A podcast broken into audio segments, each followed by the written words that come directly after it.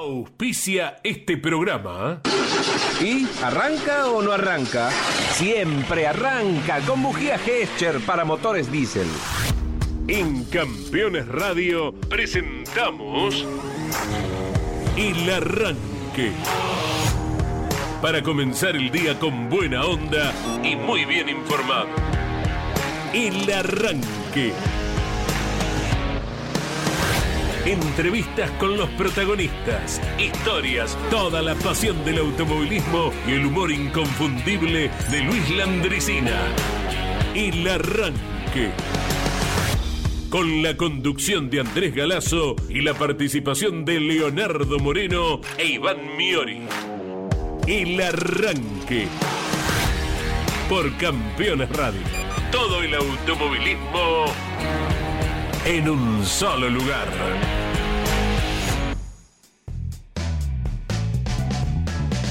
Hola, buen día, abrazo grande. Aquí estamos firmes a las 10 de la mañana junto a Leo Moreno, junto a Iván Miori, a Claudio Nanetti en la operación técnica y la inconfundible voz de Claudio César Orellano en la locución. Eh, ya se va escuchando el tic-tac del reloj, ¿verdad? Eh, porque de aquí a un par de días, viernes, sí, el viernes, estará comenzando oficialmente la actividad para la temporada 2023 del turismo carretera y el TC Pista. Recordando que más allá del tema específico, el cambio técnico que se produce a partir de esta primera carrera, la utilización de una sola tuerca en cada rueda, en cada llanta, eh, también eh, los pilotos tendrán ocasión de desarrollar un día de entrenamientos que seguramente será aprovechado al 100% porque ya todo el mundo está instalado el viernes en Viedma, en la capital de Río Negro, y de esa manera comienzan a afilarse eh, cada uno de los elementos para comenzar con esta etapa clasificatoria y luego más adelante pensar en las respectivas copas. Estaremos revisando el pronóstico eh, para ver cómo acompaña al turismo carretera el tiempo, recordando que también este fin de semana abre el campeonato la categoría turismo pista. Esto lo está haciendo en Concepción del Uruguay y seguramente con un parque tan interesante en cada una de las tres clases como viene demostrando en las últimas eh, temporadas. Aniversarios, recuerdos, anécdotas, todo lo que compartimos habitualmente a partir de este momento y hasta la hora 11. ¿Cómo va Iván Miori? Buen día, eh, con los cuidados del caso en este día, porque la alerta eh, de los especialistas sigue vigente acerca de los golpes de calor, ¿verdad?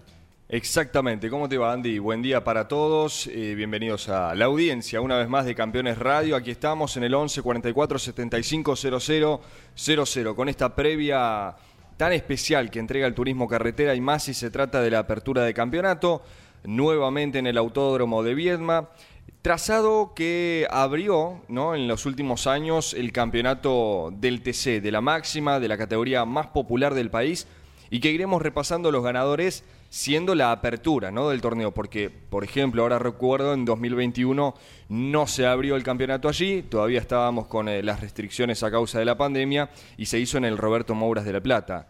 En el 2021 se corrió en Viedma, sí, pero no fue la apertura del torneo. Así que si nos centramos en eso, en un ratito les voy a dar nombres y apellidos eh, de, estos eh, pilotos que tuvieron la oportunidad de abrir el año en este circuito patagónico que recibe a la provincia de Río Negro, recibe el turismo carretera.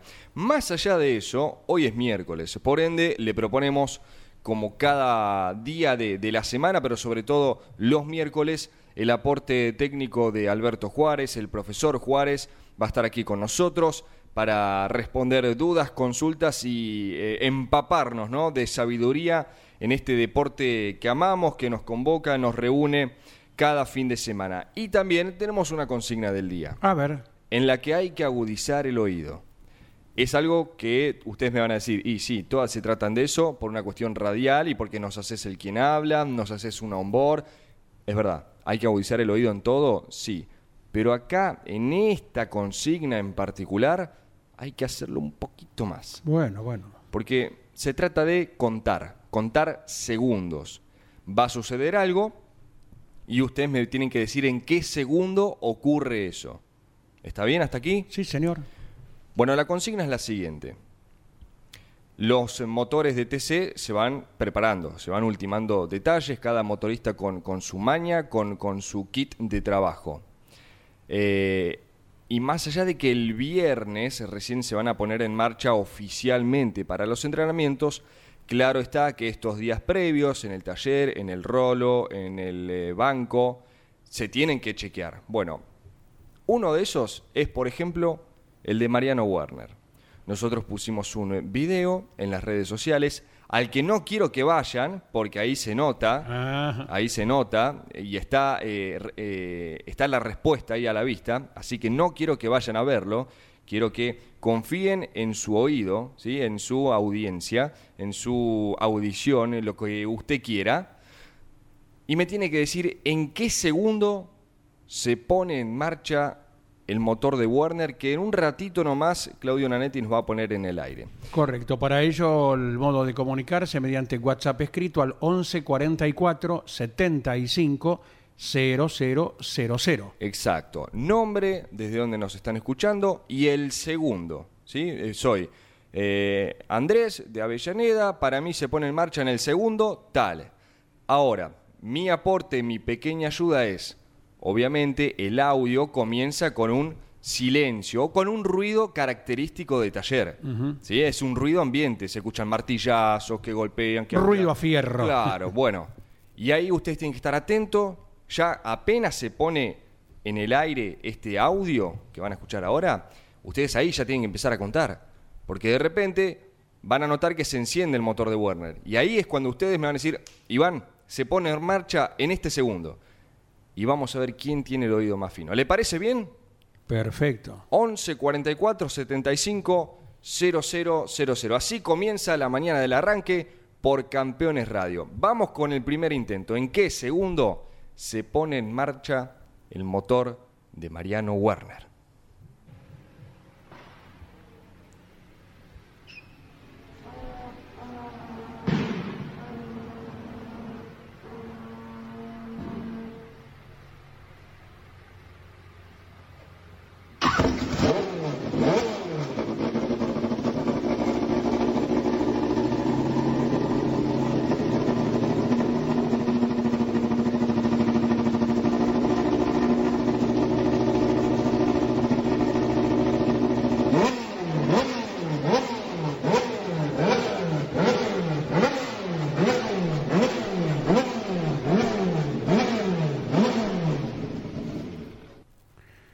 ¿Puedo aportar algo, don Miori? Sí, Tiene silenciador el motor, ¿no? Claro, claro, muy bien. Es el único bien, aporte muy que bien, puedo hacer. Muy bien. Eh, está perfecto lo que menciona Sandy.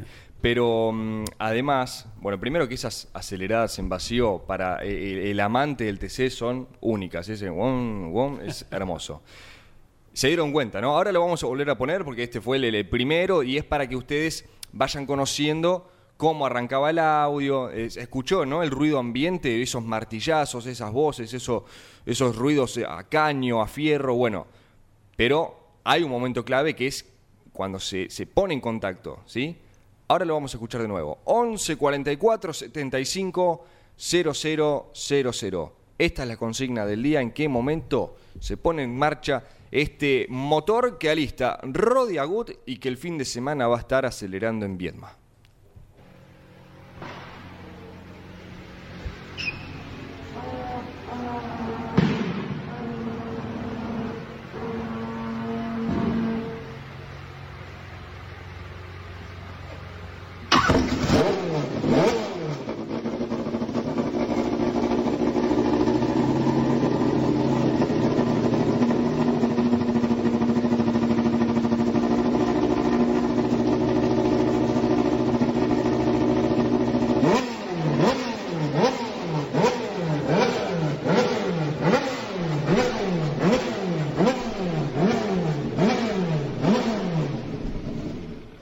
Bueno, ahí está la consigna. Yo me voy preparando el mate, ahí veo que están eh, recibiendo los mensajes el celular de Campeones Radio y en un ratito comenzamos a leerlo. Me voy preparando el mate y los espero, dice. Exactamente. Eh, ¿Sabes a qué me hace acordar esto? A que, bueno, eh, tal vez uno está viendo eh, en su imaginación a la gente tomando un cronómetro, ¿verdad? La El cronómetro, claro, y, bueno, la ampolleta que es tan útil lo sigue siendo, más allá de la tecnología que brindan eh, las categorías con los tiempos oficiales. ¿Y sabes a qué me hace acordar esto? Sí. Eh, parezco Jorge Corona, ¿no? Te, te viene un cuento y él me hace acordar... ¿Viene, viene una anécdota o es una historia? No, no, lo que se hubiera producido el Ah, domingo bien, bien. pasado. Bien. En la carrera anterior, y fuiste testigo, Iván, en Concepción del Uruguay, TC Mouras, Pista Mouras. luego de cinco vueltas Sí. en las series del Mouras, entre Ignacio Faín, que ganó la primera, y Jeremías Cialchi, Claro. que ganó la segunda, hubo seis centésimos de segundo, lo cual uno con la ampolleta no puede llegar a percibir. No, jamás. Ahí con ella tenés una idea. Eh, pero, por ejemplo, si querés tomar diferencias entre dos autos, por más rápido que seas, con el dedo pulgar, se me ocurre con el que cada uno acciona la ampolleta, menos de 12 centésimos de segundo no podés tomar. Pero en esta ocasión era el total de cinco vueltas. Claro. Entonces nos regimos, claro está, también por la ayuda de la- del cronómetro colgante, la ampolleta, y por los tiempos oficiales. Y veníamos percibiendo que iba a ser una comparativa muy, pero muy pareja. Tal es así que, lo dicho, en aquella ocasión, hace dos semanas y media, eh, Faín le ganaba la serie a Cialchi por seis centésimos de segundo. El otro día se hubiera producido algo parecido, porque venían muy parejos. Ignacio Faín, que había ganado la primera serie, y Renzo Testa, que lideraba la segunda serie, pero que tuvo que devolverle el puesto a, Jeremías Cialchi precisamente y ahí perdió bueno un puñado de segundos, pero en las dos vueltas que se habían llevado hasta el momento venía para otra vez una definición que solamente el reloj y la computadora oficial, creo, hubieran determinado quién se quedaba con la serie más rápida. Queremos destacar esto, ¿eh? porque habla del nivel de los equipos, del nivel de los pilotos, de la categoría TC Mouras, que es la que más ha corrido durante el año, ya dejó Claro. atrás dos fechas nada menos. Ahora a mí se me viene un recuerdo, una, una anécdota, en realidad es más un recuerdo. Eh, ya comenzamos a leer sus mensajes, eh, gracias porque están muy atentos. Y te digo, Andy, voy, voy pispeando los mensajes, eh, están bastante bien todos, eh, muy bien, me, gusta ese oído. Eh, por una cuestión de generación, yo no, no, no llegué a, a ver en vivo la famosa, cómo accionaban ¿no? la, la, la ampolleta en época de ruta. Pero así todo me acuerdo de una carrera de Centenario, las veces que íbamos a Centenario, porque era el, el autódromo más cercano que tenemos eh, hoy, me refiero a San Martín de los Andes, ¿no? Eh, entonces, mi papá me- me- me enseñó con un reloj tradicional, ¿no? De los de ahora, pero que tiene cronómetro, a tener el, el punto de referencia. Podía ser o un poste de luz, de los que a veces están en el circuito, o un cartel publicitario. A mí me resultaba más fácil el cartel publicitario. Ajá. No sé si era porque por la forma en la que están eh, puestos para, la, la- para que la cámara lo, to- lo- lo tome bien, eh, uno lo tenía allí bien perfilado derechito. Entonces era como una línea e- en tu visión, era como Sí. una mira, ¿no? sí. Eh, entonces estaba, estaba bueno saber, por ejemplo, le tomaba el tiempo a Ledesma, ¿no? Marcaba, eh, esperaba la vuelta y pasaba. Y me, me anotaba el tiempo. Y recién cuando caía la tarde y entraba a la página de, de la CTC para ver los tiempos oficiales, me fijaba a ver qué tan cerca había estado. Sí, sí. Le erraba por no sé cuántos segundos. ¿En serio? O sea, no, no era muy bueno, me Mira. parece. Así que no. Por eso me dedico a esto de la consigna, ¿no? Claro. La ampolleta no es lo mío. A eso quería llegar. Mira vos, y, y esto me hace acordar, Le mataba primero y en mi tiempo creo que estaba, no sé, 34.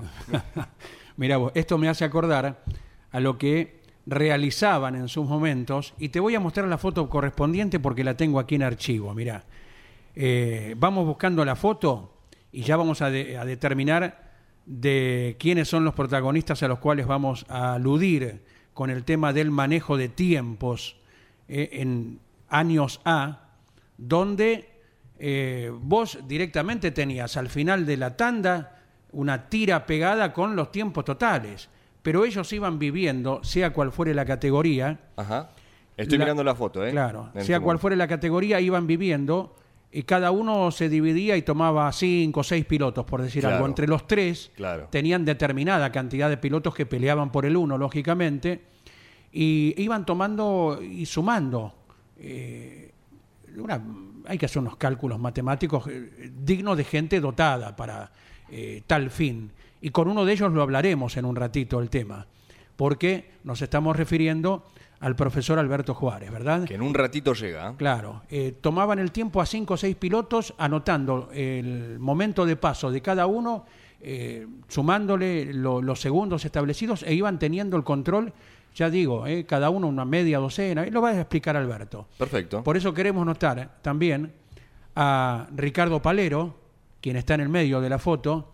Ayer se cumplió un nuevo aniversario de, del- la muy joven desaparición de, de Ricardo, nuestro notable eh, colega santafesino, el papá de Mariela, eh, que además fue integrante de, de Campeones por mucho tiempo. Y también de alguien que en su momento fue integrante del equipo Campeones, Néstor Carvia, que falleció en un accidente volviendo de obra en el año 1994. Entre los tres te dominaban La eh, clasificación. la clasificación de la categoría que fuere. Si estaba Ricardo Palero, estamos hablando de una carrera de Fórmula 2 o Fórmula 3 sudamericana, porque Ricardo tenía eh, el corazón con forma de monoposto. Claro. El resto del automovilismo eh, le gustaba, pero el monoposto era eh, su corazón, eh, precisamente. Así que, bueno, los recordamos con esta alusión que estamos haciendo al uso del cronómetro colgante, la llamada ampolleta, eh, como comúnmente se le dice en el ambiente, y que es muy útil, eh, porque lo fue en la época de la ruta, los puestos móviles de campeones, más allá de la transmisión del avión, los puestos móviles en la ruta eran absolutamente claros en cuanto a la diferencia entre cada uno de los pilotos, se largaba cada 10, cada 7 Claro. segundos según el circuito, e inmediatamente Mario Palacio, la computadora humana, como le bautizó Caito, o el Pitágoras, te detectaba quién venía ganando la carrera. O en una carrera de autódromo lo mismo. Eh, si uno no tiene la ampolleta a mano, por más que disponga de todos los demás, ¿eh? es como que te falta algo. Entonces, bueno, bienvenido sea la utilización del elemento, que todo esto vino a cuento de que imaginábamos que la gente que tiene un cronómetro a mano lo tomaba en este momento para responder a la consulta de Iván. Y que no quiero que la guarden, ¿eh? porque lo vamos a volver a escuchar en este preciso instante. Si te llegás eh, a aprender recién ahora al programa, eh, a la aplicación, bueno, la consigna del día es, nosotros, hablamos de las redes sociales de campeones, compartimos un video del taller del Memo Corse, eh, donde está el Ford de Mariano Werner y, ahí también el de Rodrigo Lugon, ¿no? el, el hermoso taller que tiene este equipo. Y en este video que lo transformamos en audio, que es el que van a escuchar ahora, primero comienza con el ruido ambiente, ruido clásico de taller, ambiente de taller. Caños, soldaduras, martillazos o mazazos, dependiendo de lo que se esté haciendo. Llega un momento que ponen en marcha el motor de Werner, ¿sí? el que prepara Rodi Agut. Ustedes me tienen que decir en qué segundo ocurre esto. Una ayuda, porque veo que están muy cerquita. Apenas escuchan que se dispara el audio, porque no, no es que viene una cortinita y después. No, no, no. Claudio Nanetti le da play. Mi recomendación a partir de allí empiecen a contar. Y en un ratito seguimos respondiendo y leyendo sus mensajes. ¿En qué segundo se pone en marcha este motor?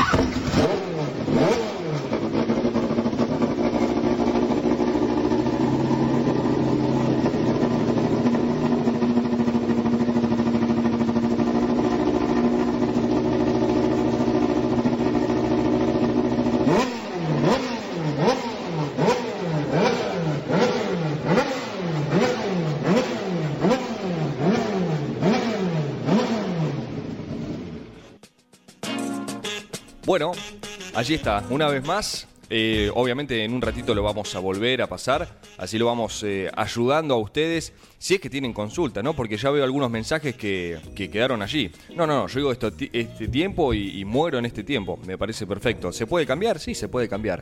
De eso se trata, de ir probando y de ir jugando porque estamos hasta las 11 de la mañana por Campeones Radio. Es un día muy especial para los amantes del rock nacional, eh, y en realidad traspasa los géneros eh, musicales. Este artista, amado por todos, hablamos de Luis Alberto Spinetta, el flaco Spinetta, quien lamentablemente se iba muy joven, un día como hoy, un 8 de febrero del año 2012. Qué mejor manera de recordar al flaco que con su música, que es la que nos sigue conectando con este magnífico artista. Seguir viviendo sin tu amor.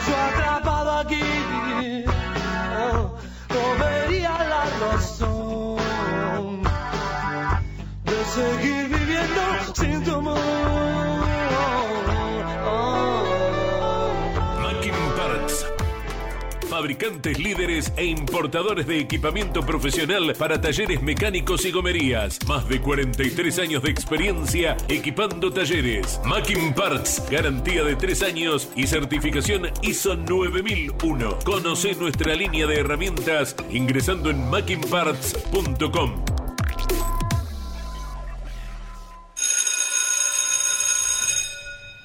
Basta de recreo, alumnos al aula. ¿Estamos todos? Estoy, estoy, estoy, estoy, acá estoy. Buen día, profesor Alberto Juárez, ¿cómo estamos? ¿Cómo estás, Andy? Buen día a vos, a los muchachos ahí, a Iván, a quien estoy operando, no sé. Claudio Humberto Nanetti. Recién arranca en la operación. Bueno, y el grandote también está. Eh, eh, Leo está de vacaciones. Ah, bueno. Está en la, en, la, en la Bella Italia en questo momento. muy bien, muy bien. Bueno, aquí estamos, Andy. Alberto. En un retorno, sí. Te hemos enviado una foto de la cual ya disponías, pero para hacerte acordar, porque recién nos íbamos enganchando con el tema del uso del cronómetro, de la ampolleta, como se le llama popularmente, y hablábamos de los especialistas, que eran las tres personas que están en la foto, y de a cuántos pilotos dominaban cada uno para tener el control de una clasificación. Y bueno, eh, más que el control de la clasificación, los parciales era fundamentalmente lo que realmente era de gran interés para ellos, ¿no? Para los pilotos. Incluso en mi caso fue el que me generó amistades, digamos, muy intensas con, muchos de ellos. Eh, entre, por supuesto, Carlos Reutemann fue uno de los que, eh, digo, por los famosos, ¿no? Con los que más dialogaba, pero con todos los muchachos también de la Fórmula 2, del turismo carretera. Me acuerdo de la época del Tano Pernía, cuando Pedro Campo hacía el Falcon, o sea, eh, te digo la verdad, hoy no lo hago, hoy tenemos eh, la asistencia eh, de la CTC que es una maravilla con cinco parciales y eso todavía me da más libertad porque he pasado a ser un parcialero de aquella época o un analista que de pronto es mucho mejor, pero era toda una novedad porque si vas a rescatar alguna foto de la época, eran las mujeres de los pilotos las que tomaban nada más que el tiempo de vuelta. ¿Te das cuenta? Y bueno, tanto Ricardo Palero como Néstor Carvia, entrañables amigos, que no están físicamente, pero en mi corazón van a estar para siempre, no tengo ninguna duda. Éramos los tres que nos encargábamos de mucho y yo tuve la suerte de tener acceso a los primeros relojes digitales, ¿te das cuenta? Sí, señor. Esos que venían con la lucecita incandescente, ¿te acuerdas? ¿Eh? Y después conseguí una tabla en Estados Unidos por encargue eh, que tenía cinco memorias, entonces llegaba a ser eh, cinco parciales para varios pilotos. un entretenimiento tremendo, eh, un servicio que le dábamos a los pilotos que lo valoraban y quiero destacar, hubo parcialeros que tenían un valor, o sea, cobraban un canon, por eso ni Néstor, ni Ricardo, y yo jamás lo cobramos, lo consideramos realmente una forma de integrarnos con los pilotos. Exactamente, allí estaba el complemento de lo que comentábamos hace un ratito. Eh, ¿Qué gusta comentar, profesor, eh, en este miércoles tradicional? Bueno, vos sabés que, obvio, eh, no haber estado en comunicación cuatro o cinco semanas te acumulan cosas, ¿no? Pero hay un tema que eh, que me parece muy pero muy importante, más allá de que no viajé mucho en estos tiempos, pero sí mis hijos, ¿no? Y me comentaron cómo, cómo le fue, o sea, y el tema seguridad, eh, te digo, ha sido realmente milagroso eh, que entre tantos accidentes, porque creo que la cantidad de accidentes supera prácticamente a todas las temporadas, pero también la importancia que tiene la seguridad en los autos, que las desgracias fatales no están en porcentaje en relación a la cantidad de accidentes. Y eso es muy bueno, es muy bueno. O sea, los autos han mejorado en seguridad, te diría, los últimos 20 años de una manera tremenda. Es lástima que el país salvo en sectores muy puntuales, como en buena parte de la provincia de Córdoba y no mucho más. ¿eh? En las otras provincias no tienen tanto avance eh, en el sistema vial. Eh, realmente, si hubiesen hoy, digamos, avanzado las partes viales como avanzó la seguridad de los autos, seríamos también realmente un país con algo importante que es el cuidado de la vida. Eh, si querés, voy con pequeños detalles de dos tipos de vehículos, dos tipos de vehículos que han tenido una, una venta muy importante en los últimos 7, 8 años por razones económicas, en otro caso porque, bueno, aprovechaban un pequeño hueco, digamos, eh, en las medidas para utilizarlos, pero que han, han eh, abundado en esos accidentes. ¿Te parece bien? Sí, señor. Bueno, arranco por los furgones pequeños. Recordamos eh, que, bueno, no me acordar todo el nombre, Fiorino, Berlingo, eh, la de Cangú, como es Cangú. Cangú, bueno, eh, hay no menos de cinco o seis modelos, ¿no? ¿Qué ocurre?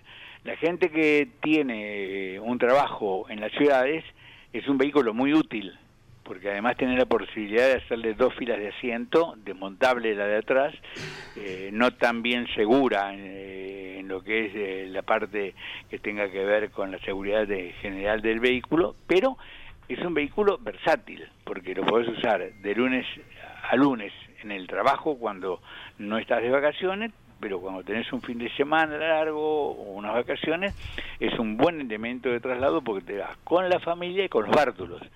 ¿Te das cuenta? Pero ¿qué es lo que ocurre? Vos lo mirás y te das cuenta.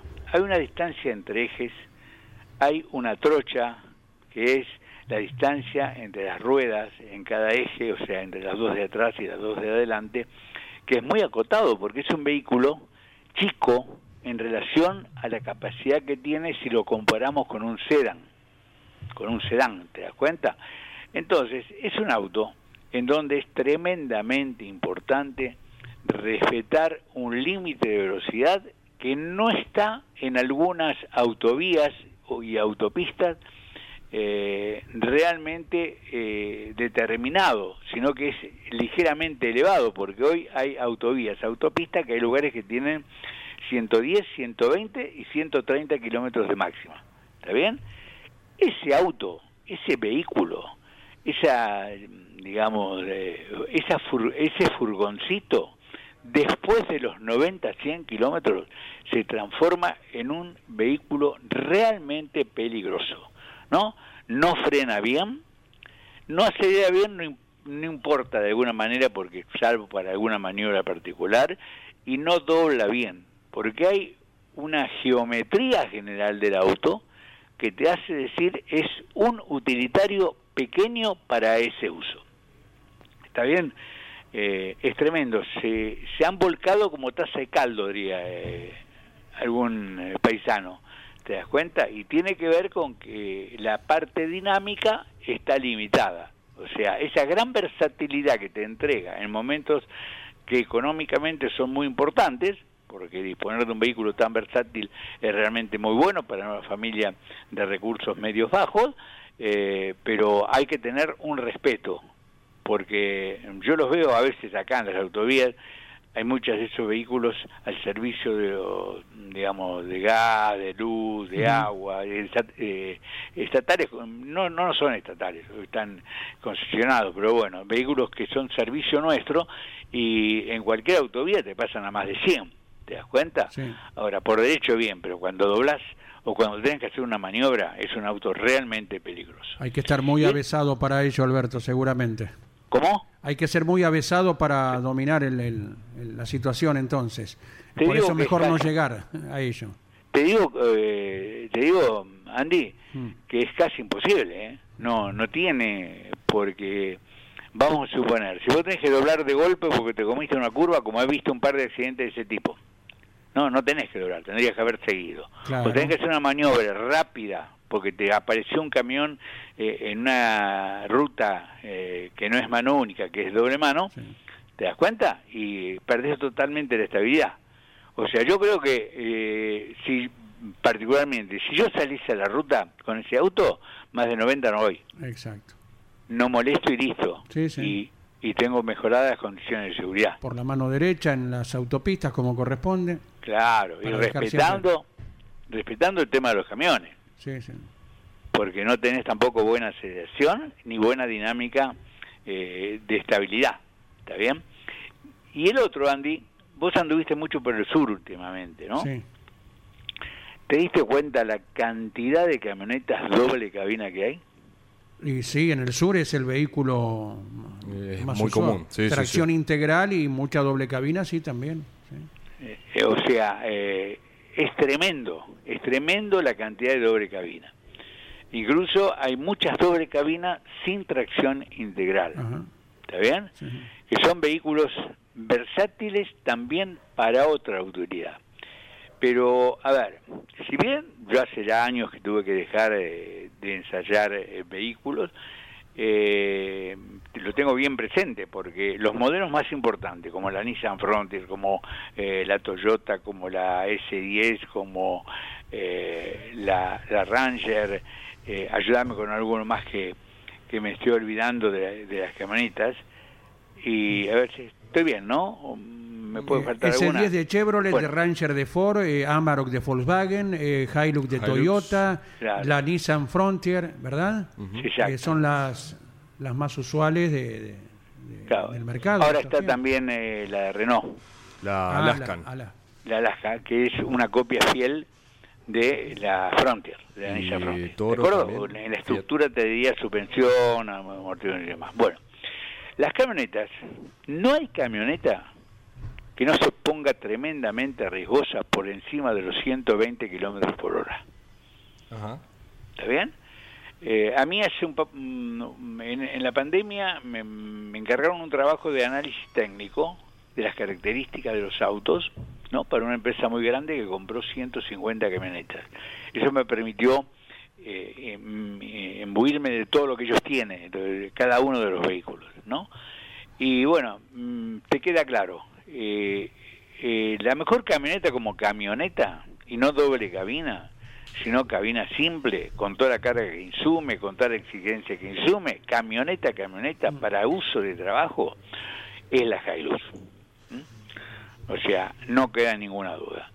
Eh, la camioneta que más se parece a un auto dinámicamente y que está muy desaparecida realmente de lo que es eh, una camioneta para uso intenso de campo es la Amarok. ¿Correcto? Sí. sí, eh, La S10 está un poco en el medio. Y de pronto, la que tiene mejor estabilidad, mejor comportamiento dinámico es la Nissan Frontier. Tiene un sistema de suspensión con tensores. Eh, la primera vez que la vi, me reflejó un, una suspensión trasera, hay carrillos, son todas, muy parecida al que desarrolló el turismo de carretera. ¿De acuerdo? Sí. Son muy buenas, calcula que giran a, a, velocidades tremendas y además velocidad de curvas muy buenas. Lógico, con las limitaciones de una camioneta por el elevado centro de gravedad. ¿Te das cuenta? Bueno, eh, tengan presente eso. Arriba de 120 se tornan tremendamente peligrosas. Como recién decía Sandy, tenés que ser muy hábil, tener gran capacidad para poder manejarlas, ¿no? Eh, y aún así, yo si lo quiero como auto para andar acá, lamentablemente, y no me gusta que sea porque son generalmente agresivos, de, una conducción agresivo, como auto auto, eh, siendo camioneta, la Amarok, ¿no? Y bueno, y Toyota, que es conocedora de todo esto, de hecho alguna vez tuvo bastante foros que criticaron la estabilidad, pero criticaron la estabilidad para andar arriba del 140, lo que te estoy diciendo, ¿te das cuenta? Está a punto de sacar, o ya lo está sacando en estos días, el nuevo modelo con distinta trocha y distancia entre ejes. Lo que dije oportunamente. Mejor apoyada, ¿está bien? Sí. Igual no creo que a más de 140 deba andarse con ese vehículo. De hecho, no hay ruta que admita más de 140 en la Argentina, ¿no? Sí, pero ¿quién lo respeta? Ah, por eso. ¿Está bien? Sí, sí. 130 es la máxima que se registra en algunos sitios nomás. Exacto. ¿Eh? Eh, y te digo una cosa. Hay muchas eh, SUV que cuando le cargas el equipaje arriba son tan riesgosas como cualquier camioneta. Claro, claro. O sea, la gente la gente que utiliza que utiliza el porte de equipaje tendría que pensar que por mejor que sea, salvo alguna BM, alguna Mercedes que, que no llevan porta equipaje, te estoy hablando de las SUV eh, medianas y las chicas, tendría que ser consciente que no tiene que superar en ningún momento los 100 kilómetros hora. Sí, señor. Y con la sujeción correspondiente de todos los elementos, pero a ultranza, ¿no? Tengo una anécdota de hace muchos años, Alberto, una gente conocida con la que compartíamos algunos veraneos, te estoy hablando eh, década de 60 por allí, uno era muy pequeño, eh, llevaba el porta equipajes, ¿no? Lleno de, elementos, iban a Mar del Plata. Y, pensaban que la gente los saludaba. Eh, les hacía seña a toda la gente. Mm. Que, y saludaban, mira qué bien. Ellos mismos lo contaron, ¿no? En la época que para ir a Mar del Plata tardabas 8 o 9 horas con la ruta 2 mano y contramano. Sí. Y era que se le iban desprendiendo las cosas del porta equipaje. De, mal sujetas que estaban. ¿no? ¿Sabés qué pasa? Te volea el peso de arriba cuando doblas. Te genera una fuerza centrífuga que con el brazo de palanca que da desde la altura del equipaje a las ruedas es tremendo y te lo vuelca y si no te lo vuelca te lo hace desplazarse descontroladamente y sobreviene el, el choque o el accidente. o sea, yo tuve, eh, usé equipaje en la época del 13B, pero ¿sabes dónde estaba el equipaje? En la quinta puerta. Ajá. Atrás. Sí, sí. ¿Te das cuenta? Claudio Nanetti dijo, en la tapa del baúl se ve que él también fue usuario en su momento. Claro, ahí tiene que ir, ahí tiene que ir. Y si no, no lo uses. ¿De acuerdo? Porque vale mucho más la vida que pagar una encomienda hasta el lugar de veraneo sin necesariamente necesitar los elementos. Lógicamente, lógicamente. Ahí está. Perfecto, profesor. Te disfrutaremos el fin de semana con Jorge Luis Leniani, junto a Daniel Bosco, Pablo Culela, Mariano Riviere. Tendrán para como decíamos ayer, hacer, dulce. Hacer dulce de turismo carretera con todo lo que haya que describir, ¿no? Bueno, eh, voy a empezar eh, un año más, como decían a veces, en las últimas gambetas, ¿no? Por favor. no, bueno, pero son 57 los que comienzo el domingo, Andy. Eh, nunca me voy a jubilar mientras tenga capacidad física para poder hacer algo de todo esto, pero también soy consciente que que bueno, que es así, no hay duda, el que es inexorable. Abrazo enorme a todos ustedes, un gusto haber retomado el contacto a través del arranque. Abrazo enorme, Alberto Juárez. Elevadores Mackin Parts Los equipos más robustos del mercado con certificación ISO 9001 y garantía de tres años directa de fábrica, de dos y cuatro columnas, tijeras para línea pesada, alineación o servicio. Instalamos en todo el país. Conoce toda la línea de elevadores ingresando en makinparts.com. 10 de la mañana, 42 minutos tenemos ya, Andy. Vamos a hacer lo siguiente, porque eh, están muy bien, están bastante acercados, se nota que tienen el, oído bien entrenado y, que disfrutan ¿no? del turismo carretera porque eh, hay, que, hay que reconocerlo. lo hacen con las voces, lo hacen ahora con este tiempo que les estamos pidiendo que tomen, a ver cuándo se pone en marcha el motor.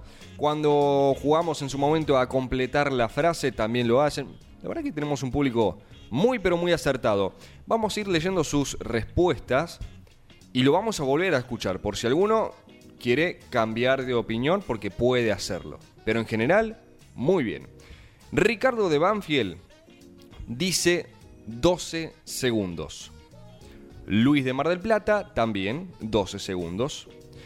Gustavo de Córdoba, 13. Daniel desde Colonia, Uruguay. Colonia, Sacramento, Uruguay, 13. Ricardo nos escribe desde Mar del Tuyú y también dice 13. Mientras que Eduardo de Bahía Blanca se puso un poquito más profesional y tiró 72 centésimos de segundo. Creo que, creo que está errado, Eduardo. Pero bueno, eh, lo vamos a tomar igual. 72 es menos de un segundo. claro, eh, yo, yo lo entiendo y se lo tomó con humor y está muy bien. Ahora, Eduardo, vas a volver a escucharlo y quiero tu respuesta final, ¿eh? al igual que todos ustedes que nos escribieron. Primero, gracias, ¿no? Y un saludo grande para todos. Lo escuchamos nuevamente. Reitero esta ayuda. Apenas, apenas escuchen que se dispara el audio, ahí empiezan a contar. No esperen ni un segundo más ni uno menos, porque ahí se hace la diferencia. 3, 2, 1, va.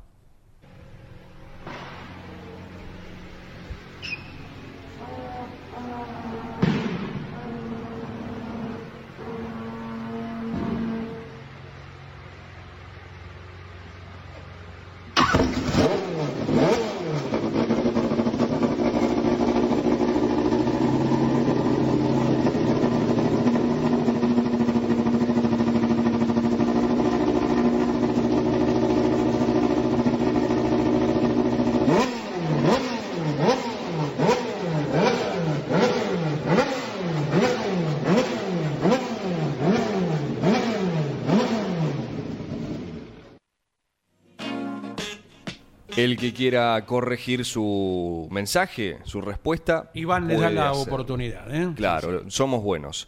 Mientras tanto, vamos con don Luis Landricina cuando ya tenemos, eh, mira, 15 minutos faltan para las 11 de la mañana. Luis Landricina y enseguida seguimos con sus mensajes.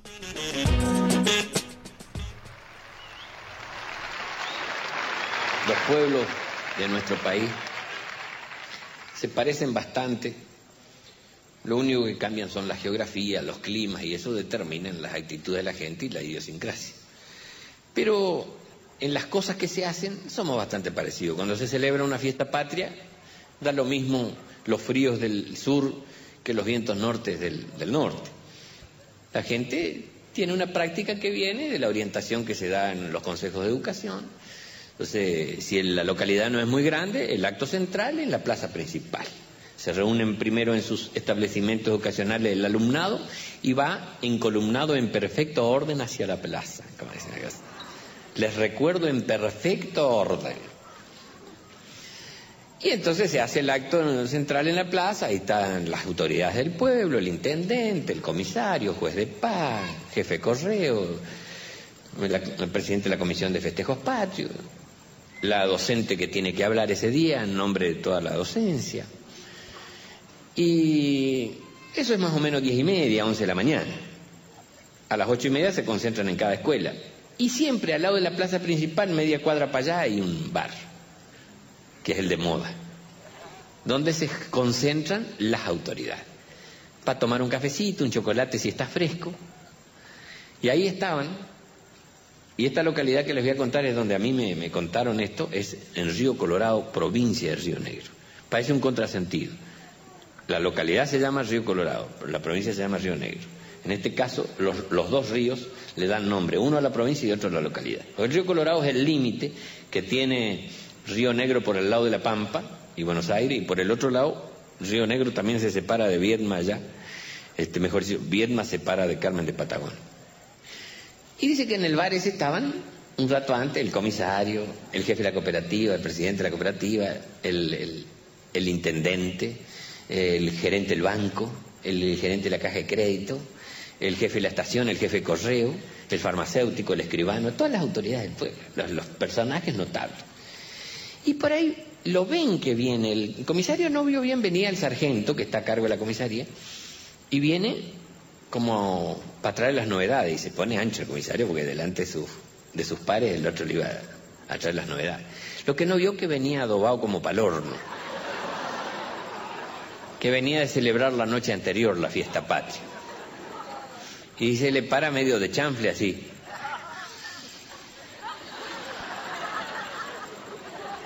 Y como no habló el comisario, estaba esperando que diga parte para el comisario fulano, y vio que los de la mesa, los que lo estaban mirando cosas, se centraron a sonreír y a, agachar la cabeza.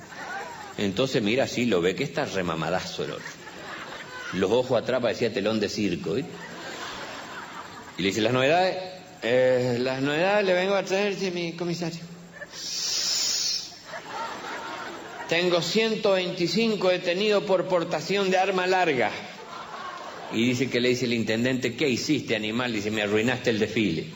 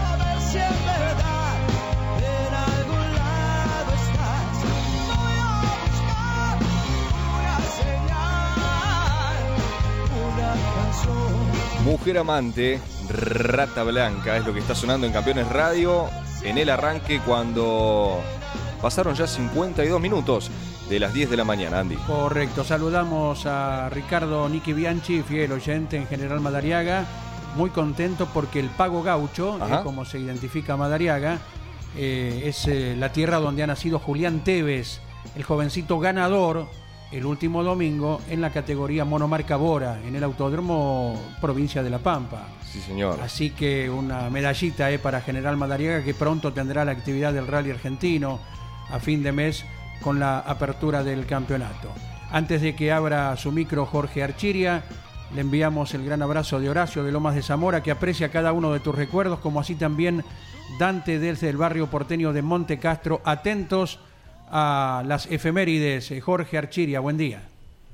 ¿Qué tal? Buen día. Bueno, saludar a, los oyentes invalorables, eh, así que le mandamos un gran abrazo. ¿Qué tal muchachos? Buen día. Eh, y bueno, nos vamos al año 1931, el británico Malcolm Campbell, qué, qué apellido de récord de velocidad, ¿no? Este era el papá de Donald Campbell, lograba el récord de velocidad en 1931 eh, alcanzando los 395 kilómetros por hora sobre la pista de Daytona Beach con el pájaro azul. Después su hijo, Donald Campbell, eh, fíjate vos que premonitorio, escribiría un libro que se llamaría El peligro es mi vida y eh, es, es imperdible porque cuenta cada tramo de la vida de un hombre que se dedica a los récords de velocidad tanto en el agua, con el pájaro azul, como en tierra, y lamentablemente eh, pierde la vida eh, intentando eh, alcanzar el récord de velocidad en el agua, ¿no? pero queda un testimonio impresionante de Donald Campbell, ¿no? y acá su papá en 1931 lograba el récord de velocidad. es muy atrapante la historia de los de los que se dedican a los récords de velocidad este, muy, es muy interesante, muchachos. Aquí había alguien muy famoso, Bay Fromeo, ¿verdad? Claro. ¿En motociclismo era solamente? Sí, en motociclismo en, eh, baja cilindrada. Y lograba eh, velocidades increíbles con motorcitos muy pequeños debido a la aerodinámica que implantaba en la moto. Prácticamente iba acostado en la moto. Y es muy interesante también la historia de los récords en, en la República Argentina, ¿no? Eh, este, nombres como Ricardo Ernesto Blanco, que en, que en las arenas de Mar eh, tuvo un récord que duró bastante tiempo, Sain Valiente también, con una Ferrari, y después un montón de nombres encumbrados que buscaban eh, eso, la velocidad, ¿no? Pero es muy, es muy interesante eh, estas historias. Así que lo, lo recordamos, Malcolm Campbell, 395 kilómetros por hora, eh, en, ahí en Daytona Beach, eh, nada menos que en 1931, ¿no? Correcto.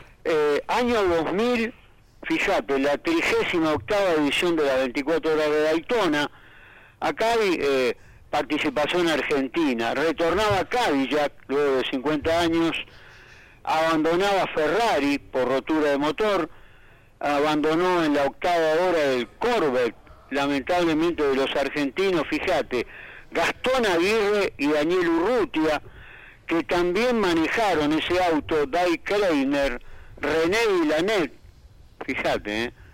Scott Watkins eh, ganaba esta carrera con el Chrysler Viper, conducido por Dominique Dupuy, Olivier Beretta y Carl Wellinger. Eh, pero fíjate, la movida argentina que tuvo la participación en el 96 en Daytona, llegando trigésimo sexto en la general, décimo primero en la clase GTS eh, con el GTS 1 de los móviles Cutlas, año 96. fíjate los nombres, Raúl Petrich, Edgardo Lavari, Facundo Gil y Luis del Conte año 96, un, eh, la patriada del 96 y, lamentablemente en el eh, en el 2000 tuvieron que abandonar. ¿eh?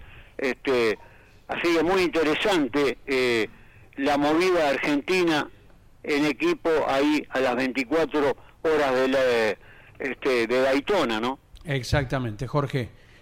¿Algo más en el último renglón?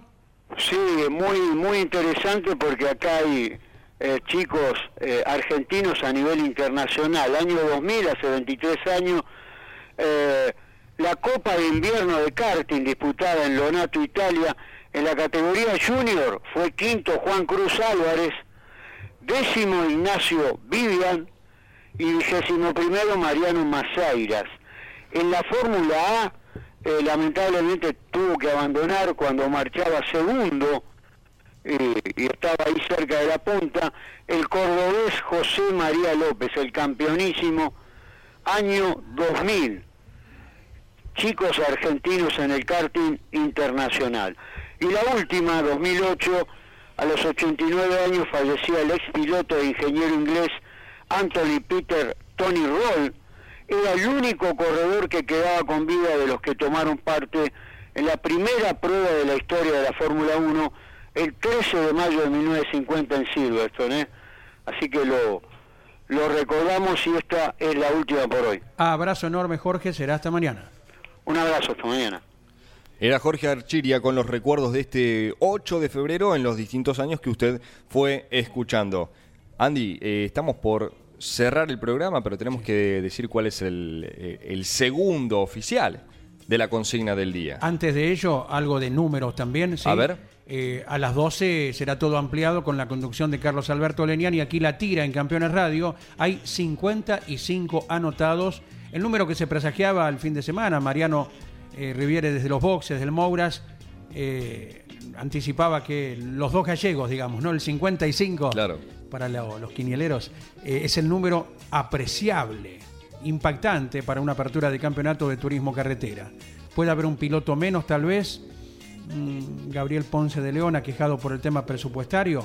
Bueno, y 40, número también destacable para subrayar en la apertura del TC Pista, para Viedma. Un parque automotor casi, casi de 100 autos eh, tendríamos en, en Viedma, eh, lo cual es, eh, repito la palabra me parece la correcta, ¿no? Más que destacado por la, la situación, ¿no? Y así todo, la, la máxima del turismo carretera y el TC Pista que se preparan con todo para Viedma. Hablando de Viedma, se prepara con todo el motor de Mariano Werner. ¿En qué segundo se enciende, se pone en marcha allí en el taller del Memo Corse? Muchos, a ver, tenemos tres personas que fueron por el segundo 13. O sea, tres personas dijeron que se enciende a los 13 segundos. Después tenemos mm, dos personas que van por los 12 segundos y una sola a los 11. Están muy cerquitas todos. Lo escuchamos y les digo.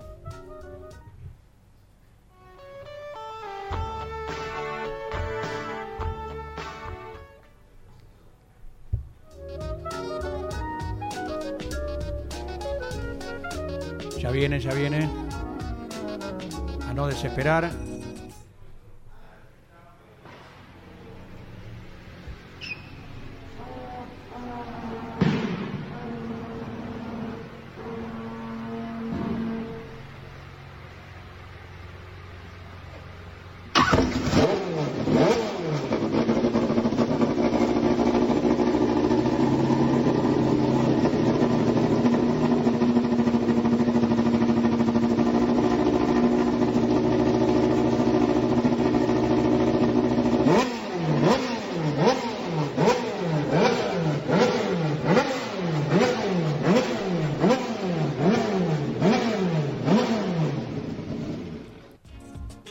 Estuvieron muy cerca todos, pero lamentablemente no tenemos ganadores. Mira. No tenemos ganadores. Sí, podría, podría felicitar a Gustavo de Córdoba, a Daniel desde Colonia, Uruguay, y a Ricardo desde Mar del Tuyú, porque fueron los que más se aproximaron. Ellos Como- dijeron 13. Como en los ocho escalones, aproximación. Exacto. Esto se resuelve por aproximación. Y ellos tres dijeron 13 segundos. La respuesta correcta era un detalle nomás. 14 segundos. A los 14 segundos se ponía en marcha este motor del dos veces campeón del turismo carretera Mariano Werner en esta consigna que les hemos traído en el día de hoy. ¿Y cuándo vuelve? para cagarlo bien. Eh, bueno, bueno, y sí, yo me imagino que deben estar así. Bueno, 13, 14, lo mismo, nene. No, bueno, yo tengo que dar la respuesta oficial, ¿o Claro, no? claro. ¿Cuándo vuelve quien habla? El quien habla los viernes, ¿Sí? los viernes, sí, sí, sí, sí, sí. Ah, ya pasado mañana nomás. Bien. Exacto, Bien, sí, bien. sí, sí. Los viernes ya ha quedado fijo con el quien habla. Y entre quienes acierten, vamos a poner en juego entonces gentileza de Miniturismo Bambi Bien, en el dique 2 del puerto de Frutos en el Tigre, gentileza de Leonardo, quien nos acompaña permanentemente, y sortearemos entre quienes acierten, sí, un voucher para dos personas para el paseo de una hora por las aguas del Tigre, lo cual es absolutamente memorable. ¿eh? Eh, disculpen porque ya me están llegando reclamos y tienen razón. Pasa que me, puse a leer los mensajes del WhatsApp de Campeones Radio, pero tengo que sumar a Gerardo de San Martín de los Andes, dijo 13 segundos, y a mi hermano también, Antú, ¿sí? que también dijo 13 segundos. Así que entran dentro de esa lista de los que se aproximaron. Pasa que ya enseguida, eh, eh, no dijiste, y bueno, perdón, eh, me, me concentré en los mensajes de un celular y, y tenía pendientes en el otro. Así que mis disculpas. De acuerdo. Es todo por hoy, Solo señor. fue muy malo el arranque, ¿no? Bueno, bueno, perdón, perdón. Mañana, mañana, mañana eh, los recompenso a todos. De no acuerdo. sé cómo. Gracias Claudio Nanetti por mover las teclas como de costumbre. Gracias Claudio Orellano quien cierra la presente edición. Recuerde a las 12 Carlos Alberto Leniani aquí con toda la actualidad. Se vienen las aperturas de más campeonatos argentinos. auspició este programa. ¿Y arranca o no arranca? Siempre arranca con bujía Gescher para motores diésel. Campeones Radio presentó El Arranque. Entrevistas con los protagonistas, historias, toda la pasión del automovilismo y el humor inconfundible de Luis Landricina. El Arranque. Con la conducción de Andrés Galazo y la participación de Leonardo Moreno e Iván Miori. El Arranque. Por Campeones Radio. Todo el automovilismo en un solo lugar.